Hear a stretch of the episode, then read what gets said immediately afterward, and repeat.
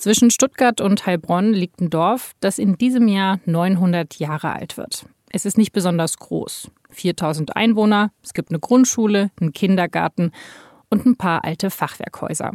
Das alles ist jetzt erstmal nichts Besonderes. Aber wer auf das Dorf zufährt, der sieht schon von weitem, was dieses Dorf besonders macht. Nämlich direkt am Dorf steht ein großes Atomkraftwerk. Das Dorf, das heißt Neckar-Westheim. Und das Kraftwerk gehört zu den letzten drei aktiven Atomkraftwerken in Deutschland. Im April sollen sie endgültig abgeschaltet werden. Und für Neckar-Westheim geht damit auch ein ganzes Stück Identität verloren. Wie sehr die Gemeinde und das Kraftwerk zusammenhängen, das zeigt zum Beispiel das Logo, das Neckar-Westheim für seine 900-Jahr-Feier gewählt hat. Das ist eine große 900 in Grün und Schwarz, den Farben der Gemeinde.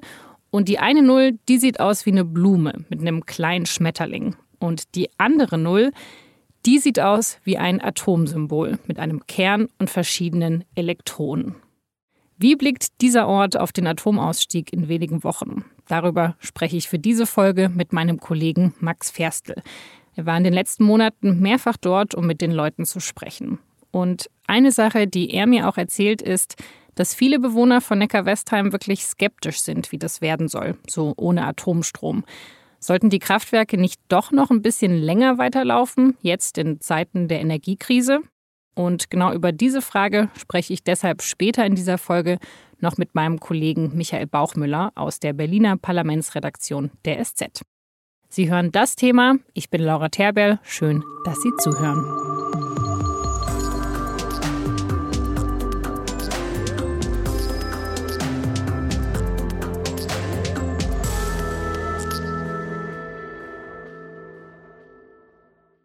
Max, du warst jetzt mehrfach in Neckar-Westheim unterwegs, hast da mit vielen Leuten gesprochen. Ja, ich stelle mir vor, dass dieser Ort gerade ziemlich viel Aufmerksamkeit bekommt, oder? Also jetzt so kurz vom 15. April.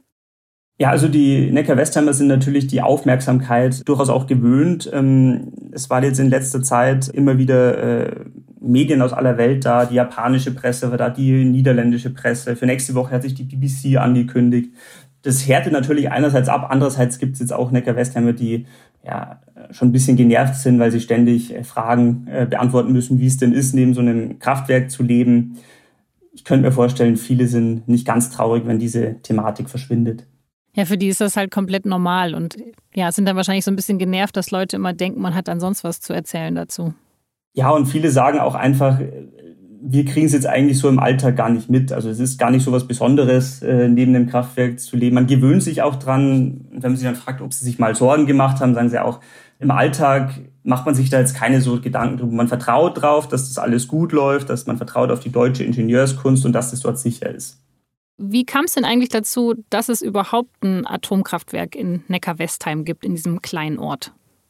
In den 70er Jahren, also Anfang der 70er Jahre, hat man damals nach einem Standort für ein Kraftwerk gesucht. Eigentlich hat man dabei erst an Laufen äh, gedacht. Das ist ungefähr ja, knapp zehn Kilometer entfernt. Aber dann hat man in Neckar-Westheim eigentlich sehr günstige Bedingungen vorgefunden. Da gab es einen Steinbruch, also das war quasi schon unterhalb der Ebene sozusagen. Das heißt, ähm, das Kraftwerk hat optisch vergleichsweise wenig gestört.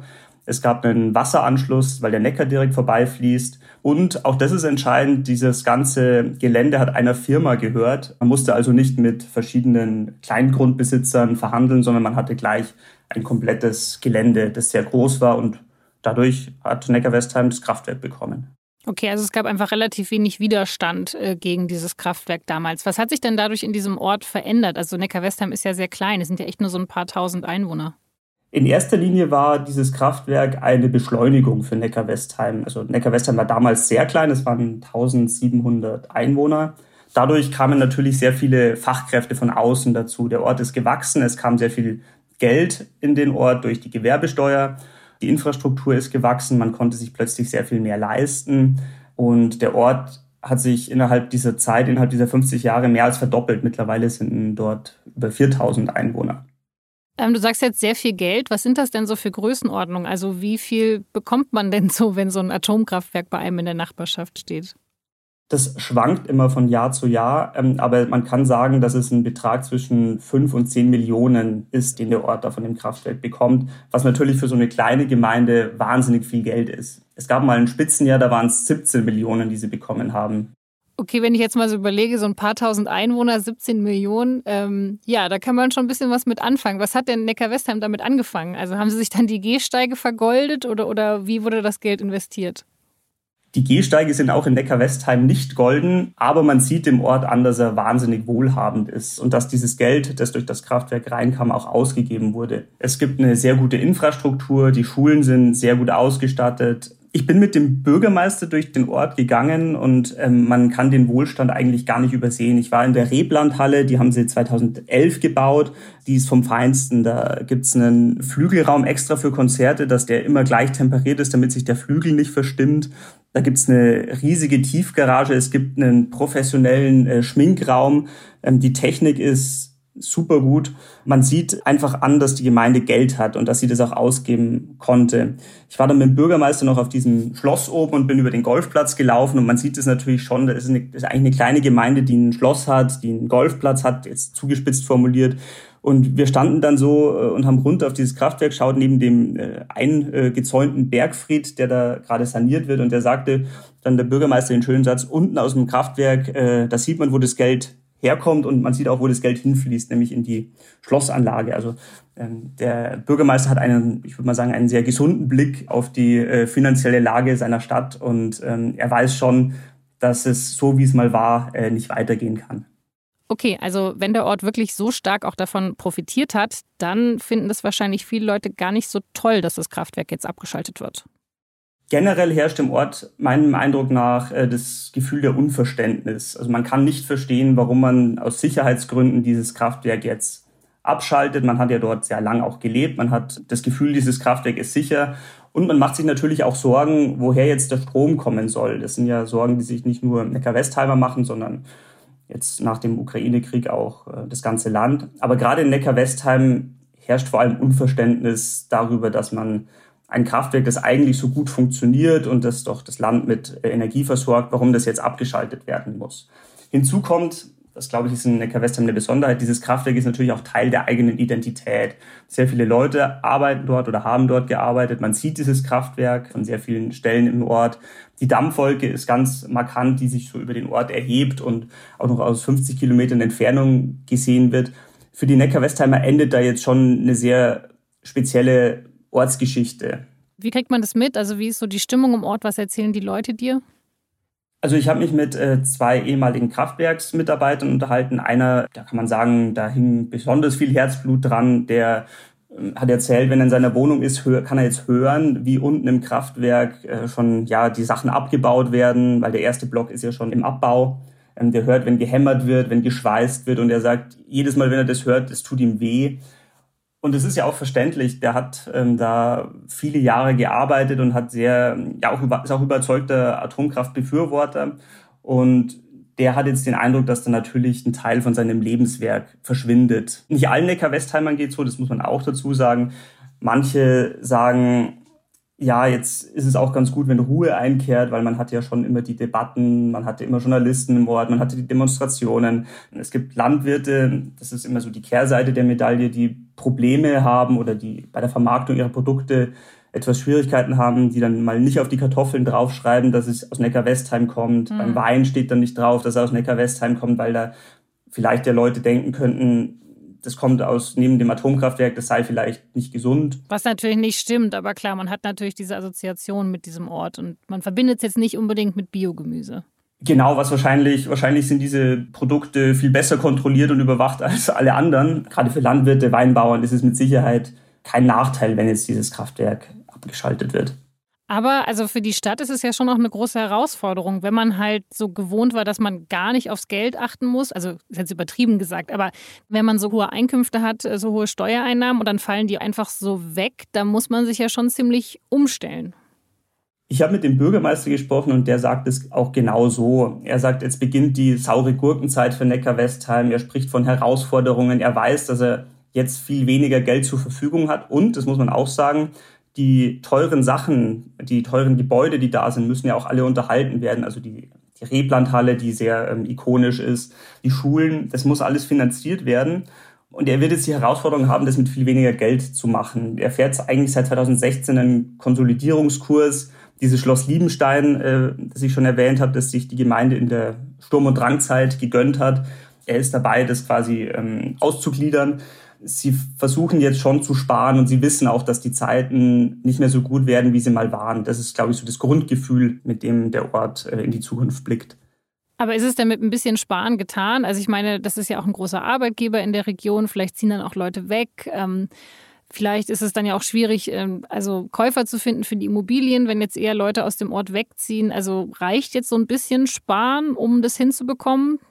Also das Kraftwerk wird zwar abgeschalten, aber es ist noch nicht direkt weg. Dort werden noch bestimmt 15 Jahre Menschen arbeiten, die den Abbau organisieren. Es werden immer noch Experten von außerhalb kommen, die sich um die vermutlich um die Brennstäbe kümmern müssen. Also es ist nicht so, zumindest ist das das Gefühl im Ort, dass jetzt nur, weil das Kraftwerk verschwindet, alles zusammenbricht. Das ist, glaube ich, auch falsch, weil dafür ist an diesem Kraftwerk noch zu viel zu tun. Ich glaube, dass die Herausforderung für den Ort besteht, jetzt sich umzuorientieren. Sie wollen haben ein Gewerbegebiet in Planung, ähm, sie wollen äh, neue Betriebe ansiedeln, sie wollen quasi weg von dem, auch von dem Image des Atomdorfs, sondern hin zu, ja, sich neu aufzustellen. Okay, und glaubst du auch, dass die Strategie funktionieren wird? Also, ja, dass Neckar-Westheim das gut übersteht, diesen Wandel? Ich glaube, dass Neckar-Westheim ganz gute Chancen hat, ähm, den Wandel zu schaffen, weil es in einer sehr günstigen Region liegt. Es liegt äh, in der Nähe von Stuttgart.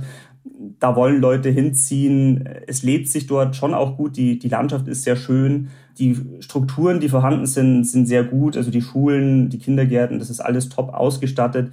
Ich glaube, dass Neckar-Westheim, wenn sie die Konsolidierung schafft, auch gute Chancen hat, ähm, jetzt nicht als abgehängter Ort äh, in Baden-Württemberg zu enden. Aber ja, also dieser Image als Atomdorf, also ich meine, das werden sie ja wahrscheinlich schon noch eine ganze Weile haben, weil also die Stadtkulisse wird sich jetzt ja so schnell nicht ändern. Also man sieht ja immer noch das Atomkraftwerk und das wird ja auch noch eine Weile so bleiben, oder? Also was passiert denn eigentlich so ganz praktisch mit diesem AKW? Ist das jetzt einfach eine Ruine? Ganz praktisch gesprochen ist dieses AKW jetzt erstmal eine Ruine. Dort wird kein Strom mehr produziert, dort fließen auch keine Gewerbesteuern mehr an den Ort. Dieses Kraftwerk ist jetzt mit Sicherheit für den Ort erstmal eine Bürde. Ähm, das lässt sich, glaube ich, nicht, nicht anders sagen. Zumal auch nicht klar ist, wie es dort weitergeht, also was die INBW, der ja dieses Grundstück gehört, dort plant. Da wird jetzt erstmal abgebaut ähm, und man muss sehen, ob sie da eine Möglichkeit finden, diesen Ort zu nutzen. Für, den, für Neckar-Westheim ist das mit Sicherheit ein Nachteil, dass sie noch nicht wissen, wie es dort weitergeht. Du hast jetzt vorher gesagt, dass der Abbau wahrscheinlich 15 Jahre dauern wird. Also wie kann ich mir das denn vorstellen? Wieso dauert das so lange und was passiert da eigentlich genau? Also zum einen müssen natürlich die ganzen ähm, Maschinen abgebaut werden, es müssen die ganzen Gebäude abgerissen werden oder je nachdem, was man, was danach hinkommt, umgenutzt werden. Und natürlich, selbst wenn der Abbau vorbei ist, wird der Atommüll bleiben. Also man kann nicht sagen, die, die schalten jetzt das Kraftwerk ab und bauen es ab und danach ist das Kapitel Atomkraft äh, in Neckar-Westheim beendet, sondern die Kastoren werden dort ähm, noch lange lagern. Der Bürgermeister geht sogar davon aus, dass äh, es 2000, das Jahr 2100 anbrechen äh, wird, bis da der letzte Castor-Transporter Neckar-Westheim verlässt. Und da sieht man schon die zeitliche Dimension, wie lange Atomkraft diesen Ort noch prägen wird, auch wenn ja, dort längst keine Energie mehr produziert wird.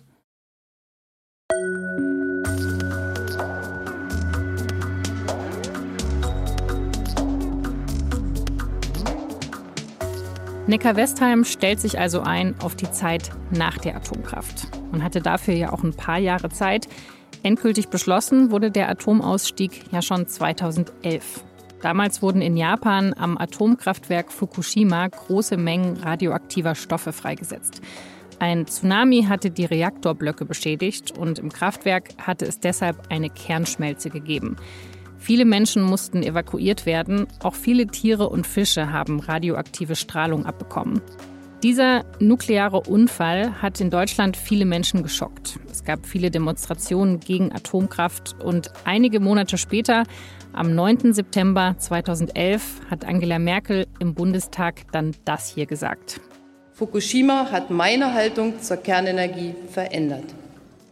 Die Bundesrepublik steigt aus der Atomenergie aus. Die älteren Kraftwerke sollen sofort vom Netz gehen, die übrigen bis 2022. Eigentlich sollten die letzten Atomkraftwerke in Deutschland also schon abgeschaltet sein. Aber als Russland in die Ukraine einmarschiert, da ändert sich die Lage nochmal, weil ab da weniger Gas aus Russland importiert wird. Und deshalb hat der Bundestag im Herbst die Laufzeiten von drei Atomkraftwerken dann doch nochmal bis April verlängert. Eben das Kraftwerk in Neckar-Westheim, das Kraftwerk ISA 2 in Bayern und das Kraftwerk Emsland. Nur ein paar zusätzliche Monate Atomkraft. In der Opposition war das vielen zu kurz in Zeiten der Energiekrise. Das hat auch zum Beispiel Julia Klöckner von der CDU betont. Es geht doch nicht um alles oder nichts. Es geht doch darum, wie wir einen guten Energiemix hinbekommen. Laufzeitverlängerung zwei Jahre länger, weil nach Ihrer Lesart ist das ja so und nach der Ampel, dass der Krieg sehr sicher am 15.04.2023 beendet sein wird. Krieg und Energiekrise gibt es immer noch. Die letzten drei Kraftwerke werden aber jetzt doch wirklich endgültig bis zum 15. April abgeschaltet. Und wie geht es jetzt weiter? Sind wir wirklich gut genug aufgestellt, um zukünftig ohne deutschen Atomstrom auszukommen? Darüber habe ich mit Michael Bauchmüller aus dem Parlamentsbüro gesprochen. Er ist in der SZ der Experte für Energie- und Umweltpolitik und schreibt als solcher seit mehr als 20 Jahren über den Atomausstieg. Ich würde sagen, das ist ähm, eine Frage, die sich eigentlich gar nicht mehr stellt. Das ist vergossene Milch. Und da muss man vielleicht dann nochmal eben diesen Blick zurück machen und sich vergegenwärtigen, aus welcher Lage wir eigentlich kamen. Ja, wir hatten 2001 einen Atomausstieg, dann 2010 hat dieselbe Union ja die Laufzeiten deutlich verlängert. 2011 Fukushima, dieselbe Union wiederum steigt aus der Atomenergie aus. Und dann ist äh, leider viele Jahre ja nicht viel passiert, äh, um die Atomkraftwerke zu ersetzen. Also im Grunde hat man ja vieles hinausgezögert, was nötig gewesen wäre. Den Netzausbau, die erneuerbaren Energien, das alles ist äh, eigentlich relativ langsam gegangen in den vergangenen acht, neun Jahren. Und insofern, also selbst wenn es so geschähe, wie sich das einige wünschen, ja auch nicht nur in der Union, sondern auch in der FDP, würde man erneut Unsicherheit eigentlich reintragen in die Energiepolitik. Ja, dann wäre wieder die Frage offen, brauchen wir denn überhaupt diese Stromnetze, brauchen wir diese erneuerbaren Energien, weil wir haben ja jetzt die Atomkraft wieder länger. Und im Grunde wäre damit am Ende keinem geholfen, denn selbst wenn man den Atomkraftwerken jetzt noch irgendwie ein paar Jahre draufgegeben hätte, dann würden sie dennoch irgendwann enden und auslaufen. Und auch dann braucht es eine klimafreundliche Energieversorgung. Und wann soll man die aufs Gleis setzen, wenn nicht jetzt? Also Insofern waren das wirklich die letzten Aufbäumgefechte rund um die Atomkraft, die da in den vergangenen Monaten stattgefunden haben. Und eigentlich ist der Augenblick, in dem es dann Klarheit gibt für Deutschland und die deutsche Energiepolitik, eigentlich ein Moment des Aufatmens. Ja, aber also du hast jetzt schon Klimawandel angesprochen. Es ist doch jetzt schon dann ein bisschen irre, dass wir jetzt unsere Atomkraftwerke abschalten und gleichzeitig unsere Kohlekraftwerke noch 15 Jahre weiterlaufen. Naja, ob sie 15 Jahre noch weiterlaufen, da würde ich ein großes Fragezeichen dran machen. Es hat die Bundesnetzagentur neulich einen Versorgungssicherheitsbericht vorgelegt, in dem sie mal durchgerechnet hat, wie sieht das eigentlich aus mit dem Strom in Deutschland. Und sie kommt zu dem Schluss, dass selbst wenn wir 2030 mit der Kohlekraft Schluss machen, in keiner Stunde zu wenig Strom im Netz ist. Ich würde eher darauf tippen, dass es tatsächlich viel schneller geht mit dem Kohleausstieg, dass wir zu Beginn der 30er Jahre die letzten Kohlekraftwerke abschalten. Einfach auch, weil eben der Klimaschutz in der Europäischen Union auch immer heftiger wird und äh, die CO2-Preise, die ja für die Kohle anfallen, also die Kohlekraftbetreiber müssen ja auch Geld bezahlen für jede Tonne Kohle, die sie verheizen. Dieser Preis wird immer weiter steigen und wird die Kohle weniger rentabel machen. Aber du hast recht, im Augenblick laufen da noch zwei Systeme nebeneinander. Wir haben das erneuerbare System, das ja sehr, sehr auf und ab schwankt und mal mehr und mal weniger Strom liefert. Und daneben eben die Großkraftwerke, bisher Atomkraft, jetzt weiterhin die Kohlekraft. Und die Frage wird eben sein, ob es in diesen verbleibenden acht, neun Jahren gelingt, da tatsächlich ein System aufzubauen, das dann auch die erneuerbaren Energien so flankiert, dass sie sicher Strom liefern können. Als der Atomausstieg beschlossen wurde, da hat äh, ja Angela Merkel auch diesen Satz hier gesagt. Und deshalb, meine Damen und Herren, steigen wir nicht einfach aus der Kernkraft aus, sondern wir schaffen die Voraussetzungen für die Energieversorgung von morgen. Michael, was würdest du sagen? Hat das funktioniert? Ist das passiert, was sie da versprochen hat? Also an Erkenntnis hat es eigentlich nie gemangelt ähm, in der Bundesregierung und gerade auch nicht bei Angela Merkel, die als äh, Physikerin natürlich auch alle Zusammenhänge durchaus drauf hatte. Woran es gemangelt hat, war einfach an Willen und Entschlossenheit, das tatsächlich auch durchzuziehen. Weil äh, ich meine, auch damals war ja schon klar, man braucht eben neue Stromnetze, Stromautobahnen, man braucht viel mehr Windräder äh, an Land und auch zur See. Und dennoch sind viele Dinge in der Zwischenzeit passiert, die eher in die andere Richtung liefen. Also da hat eben der Netzausbau total gelahmt. Da hat sich ein CSU-Ministerpräsident in Bayern gegen Monstertrassen gewehrt. Da gab es die 10H-Regelung in Bayern und in vielen anderen Bundesländern auch Regeln, die ähm, eigentlich die Windkraft mehr behindert haben als forciert. Und es gab eben im Hintergrund auch immer Menschen, die eigentlich diese ganze Energiewende für Murks gehalten haben, die also diesen Kurs der Kanzlerin auch gar nicht so wirklich für bare Münze genommen haben. Und das sind natürlich sehr, sehr schlechte Zutaten, um tatsächlich so eine echt Energiewende zu stemmen. Denn also nicht weniger als eine Wende ist es ja, was da gerade ansteht, dass man wirklich von einem System auf ein komplett anderes umsteigt, was ganz, ganz andere Herausforderungen hat und ganz anderes tickt als das bisherige. Und ich meine, das lässt sich nahtlos fortsetzen. Also wir haben den Netzausbau nicht nur auf den großen Leitungen, der lahmt, wir haben ihn auch in den kleinen Leitungen, in den regionalen Leitungen. Wir wussten schon lange und auch Angela Merkel wusste, dass das Elektromobilität ja eigentlich eine große Zukunft hat. Dennoch ist ganz wenig passiert, um Elektroautos anzuschließen. Es ist wenig passiert, um die Digitalisierung der Netze voranzubringen. Also immer im Grunde alles das, wovon auch damals die Bundesregierung schon wusste, dass es nötig sein würde, ist im Grunde auf der Strecke geblieben. Okay, das heißt, du würdest sagen, das hat man auch deshalb nicht so richtig ernst genommen, vielleicht, weil es keine große Not gab. Und jetzt dadurch, dass jetzt einfach der Atomausstieg ist final, wir nehmen auch die letzten Atomkraftwerke vom Netz, ist es auch klar, dass wir nicht mehr so lange Kohle haben werden. Gleichzeitig haben wir natürlich sowieso die Energiekrise, die Gaskraftwerke sind äh, viel zu teuer und dadurch entsteht eben der Schmerz, diesen Wandel zu ermöglichen, den wir natürlich eigentlich schon vor Jahrzehnten hätten starten müssen. Ja, also es sind in der Zwischenzeit eine Menge Dinge passiert, nicht nur die Energiekrise. Wir hatten 2015 ein äh, Klimaabkommen in Paris. Wir sehen, wie sich seitdem nicht nur Staaten, sondern auch viele Unternehmen auf den Weg machen, klimaneutral zu werden. Da gibt es plötzlich eine Nachfrage aus den Unternehmen, die sagen, wir wollen mehr erneuerbare Energien, wir wollen jetzt grün erzeugen, weil unsere Kunden wollen das. Es gibt Stahlhersteller, die sagen, wir wollen gerne jetzt grünen Stahl herstellen, wir brauchen dafür äh, grünen Wasserstoff und so weiter. Die Energiekrise kam quasi on top. Und natürlich war das auch für die Ampelkoalition also diese Transformation, dieser Umbau der, der Industrie ein ganz großes Thema. Also da kommen jetzt gerade eine Menge Punkte zusammen, die sich so in den letzten Jahren kulminiert haben eigentlich. Und natürlich das, was wir im letzten Jahr erlebt haben, dass also plötzlich fossile Rohstoffe so wahnsinnig teuer werden, nicht nur Gas, sondern auch Öl und in der Folge auch Kohle, hat natürlich auch allen nochmal deutlich gemacht, es geht hier nicht nur um Klimaschutz, es geht letztendlich auch um Unabhängigkeit, ja, um, um Souveränität als Standort Deutschland, um nicht abhängig davon zu sein, ob irgendjemand sich überlegt, jetzt seine Rohstoffexporte einzustellen und uns äh, abzuhängen. Ja, irgendwie schon so ein bisschen traurig, dass natürlich diese Abhängigkeit von jetzt Russland dann eher dazu geführt hat, dass so ein Umdenken stattfindet, als, naja, dass wir vielleicht unseren äh, Planeten noch eine Weile behalten wollen. Ja, es ist ähm, eben leider die Erkenntnis alleine hilft häufig nicht. Ja? Auf der Erkenntnisseite sind wir immer stark. Wir alle wissen, ähm, die Klimakrise, die Klimakatastrophe rückt näher und sie wird unsere Kinder und, und Enkel massiv erwischen, wenn wir jetzt nichts tun. Aber aus diesem Erkenntnishandeln abzuleiten, fällt irgendwie immer schwerer als aus so einem externen Schock. Handeln abzuleiten, wo man wirklich mal am Abgrund steht und runterguckt und denkt, oh, hier geht's ja auch um unseren Wohlstand, der da auf dem Spiel steht das scheint irgendwie für viele doch ähm, immer noch, ja, leider das entscheidendere Argument zu sein. Du hast es ja schon sehr deutlich gesagt, dass wir noch mehr Tempo zulegen müssen bei der Klimaneutralität oder eben bei der Energiewende. Ähm, wenn du jetzt sagen würdest, okay, was wären denn jetzt so die wichtigsten Punkte? Also was müsste eigentlich jetzt möglichst schnell oder vielleicht noch schneller passieren, als es es gerade passiert? Oder bist du jetzt eigentlich mit dem Tempo vielleicht sogar ganz zufrieden? Nein, ich bin mit dem Tempo nicht zufrieden. Ähm es kann auch keiner sein, der das Jahr 2030 vor Augen hat, denn das ist ja quasi übermorgen.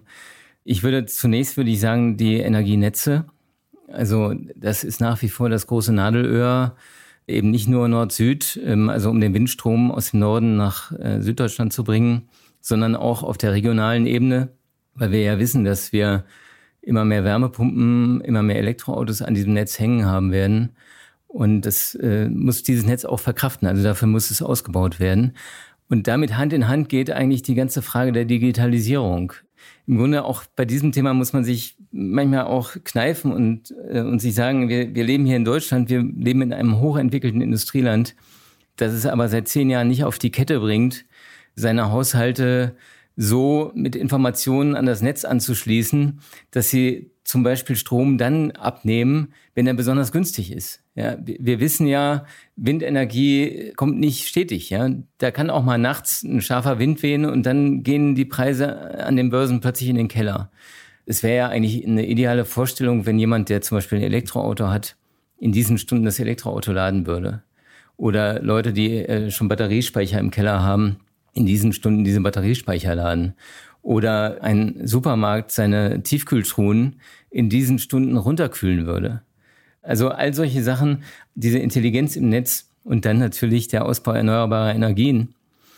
Da mache ich mir eigentlich jetzt im Augenblick vielleicht weniger Sorgen, weil ich glaube auch, dass dieser Schock, den wir erlebt haben, auch erstmal viele Privatleute nochmal dazu gebracht hat äh, oder über, hat überlegen lassen, ob vielleicht so eine Solarzelle auf dem Dach eine ganz gute Option wäre, um sich unabhängiger mit Strom zu versorgen.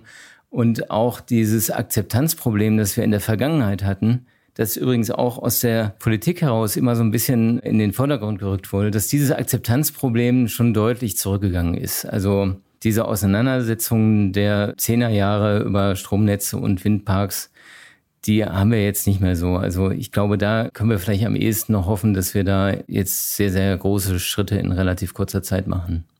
Okay, also wir brauchen mehr erneuerbare Energien. Da haben wir sogar schon ganz gutes Tempo drauf. Aber wir brauchen eben natürlich auch die Netze, ähm, mit denen wir das verteilen können.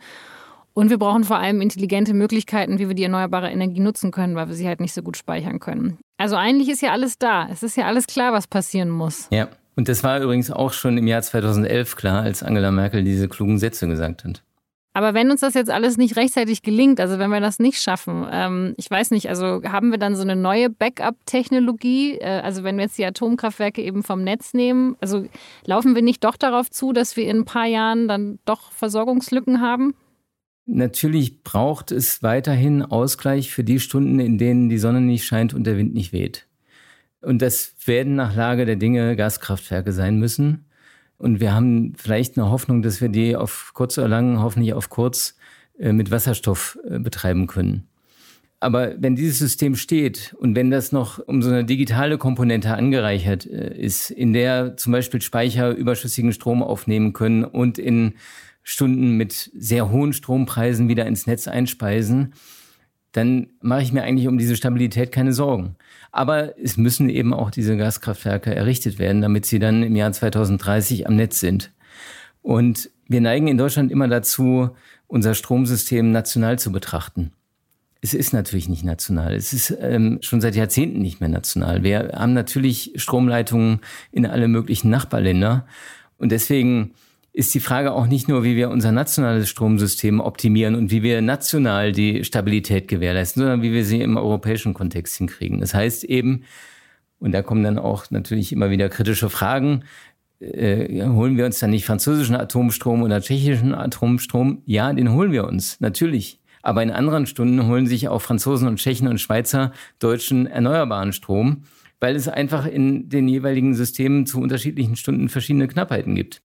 Okay, aber wenn jetzt andere Nationen dann eh ihre Atomkraftwerke noch weiter nutzen, um halt diese Baseline zu halten, für die wir dann Gaskraftwerke nutzen wollen, also hätten wir dann nicht, jetzt komme ich doch nochmal auf den Punkt zurück, nicht doch einfach unsere Atomkraftwerke noch länger laufen lassen, um genau das zu machen, um eben die Gaskraftwerke nicht so stark zu brauchen? Ich habe ja ein bisschen Schwierigkeiten mit dem Gedanken, diese ganze Atomdebatte nochmal aufzurollen. In Deutschland gab es ein sehr starkes Risikobewusstsein für die Risiken der Atomkraft. Es gab viele Menschen, die verunsichert waren nach Tschernobyl, nach Fukushima. Und ich kann mir nicht vorstellen, dass diese Menschen alle plötzlich gesagt hätten, ach, Atomkraft ist doch eigentlich super und was kümmern mich diese Sorgen? Ich meine, die Atomkraftwerke, die wir jetzt abschalten, die sind ja auch nicht gerade erst gestern gebaut, sondern die sind aus den 80er Jahren. Also das ist eine Technologie, die wir in vielen anderen Lebensbereichen aus guten Gründen für veraltet halten würden. Und äh, die werden auch mit weiteren Jahren nicht jünger.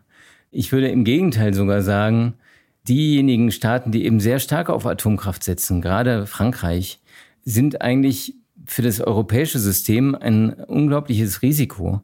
Weil um diesen Atomkraftpark einigermaßen modern zu halten, müssten eigentlich relativ schnell auch sehr viele neue Atomkraftwerke geplant werden, damit die überhaupt zu einem Zeitpunkt ans Netz gehen können, wenn die alten Anlagen vom Netz gehen sollten. Und wenn dies nicht geschieht, dann werden wir wahrscheinlich erleben, dass die Laufzeiten dort wieder und wieder verlängert werden. Und wir ähm, in, in unserem westlichen Nachbarland irgendwann Atomkraftwerke haben, die 60 Jahre alt sind. Und gut, ich meine, natürlich habe ich auch großes Vertrauen in französische Ingenieure und, ähm, und natürlich haben auch die größtes Interesse daran, dass diese Anlagen sich erlaufen. Aber die Risiken werden zunehmen und es kann durchaus vorkommen, und wir haben das ja auch jetzt im vergangenen Sommer erlebt, dass Schäden in einzelnen französischen Anlagen dazu führen, dass baugleiche andere Reaktoren sicherheitshalber auch stillgelegt werden. Das heißt, es kann auch mal eine Situation eintreten, wo sehr, sehr viele Atomkraftwerke in Frankreich plötzlich stillstehen weil man nicht mehr sicher sein kann, dass sie noch störungsfrei zu betreiben sind. Und dann haben wir wirklich europäisch ein riesiges Problem. Und das haben wir, also den Vorgeschmack haben wir ja im vergangenen äh, Sommer bekommen. Es war nicht nur die, die Dürre und es war nicht nur der hohe Gaspreis, der unsere Strompreise getrieben hat, sondern es waren auch Störungen in französischen Atomkraftwerken. Das heißt, dich wird auch das Thema Atomkraft noch eine ganze Weile beschäftigen. Also du coverst es ja schon sehr, sehr lange für die SZ. Äh, jetzt sind wir quasi endlich fertig am 15. April. Freust du dich, dass es jetzt endlich rum ist oder, oder wie, wie siehst du das? Also vorneweg muss ich vielleicht sagen, dass ich selber schon auch immer auf der kritischen Seite gestanden habe und ähm, glaube, dass es also aus Sicht unserer nachfolgenden Generation eine gute Entscheidung ist, die da jetzt vollendet würde. Und ich glaube auch, dass es der deutschen Energiepolitik nicht gut getan hat, dass diese Frage immer wieder aufs Neue gestellt wurde und damit auch immer wieder Unsicherheit reinkam. Ähm, also ich glaube, dass es für das Land insgesamt und für die Investitionen in eben dieses neue System besser ist, wenn dieser Schatten der Kernenergie nicht mehr über der Energiepolitik liegt. Ja. Gleichwohl weiß ich, dass das Thema also mich sicher auch in den nächsten Jahren nicht verlassen wird. Es gibt ja alle möglichen Ideen auch für neue Technologien von Kernkraft, ähm, so zum Beispiel diese sehr kleinen modularen Reaktoren, die sich ganz leicht angeblich äh, irgendwo aufbauen lassen, angeblich ohne große ähm, endzulagernde äh, Atomabfälle zu betreiben sind. Da höre ich jetzt auch schon durchaus ähm, aus CDU und FDP so manchen, der da mit liebäugelt und ähm, also insofern glaube ich auch nicht, dass wir mit diesem 15. April die Atomkraft für alle Zeiten hinter uns lassen oder die Atomdebatte. Aber dass diese Anlagen abgeschaltet werden, ich glaube, das ist wirklich jetzt erstmal eine gute Nachricht.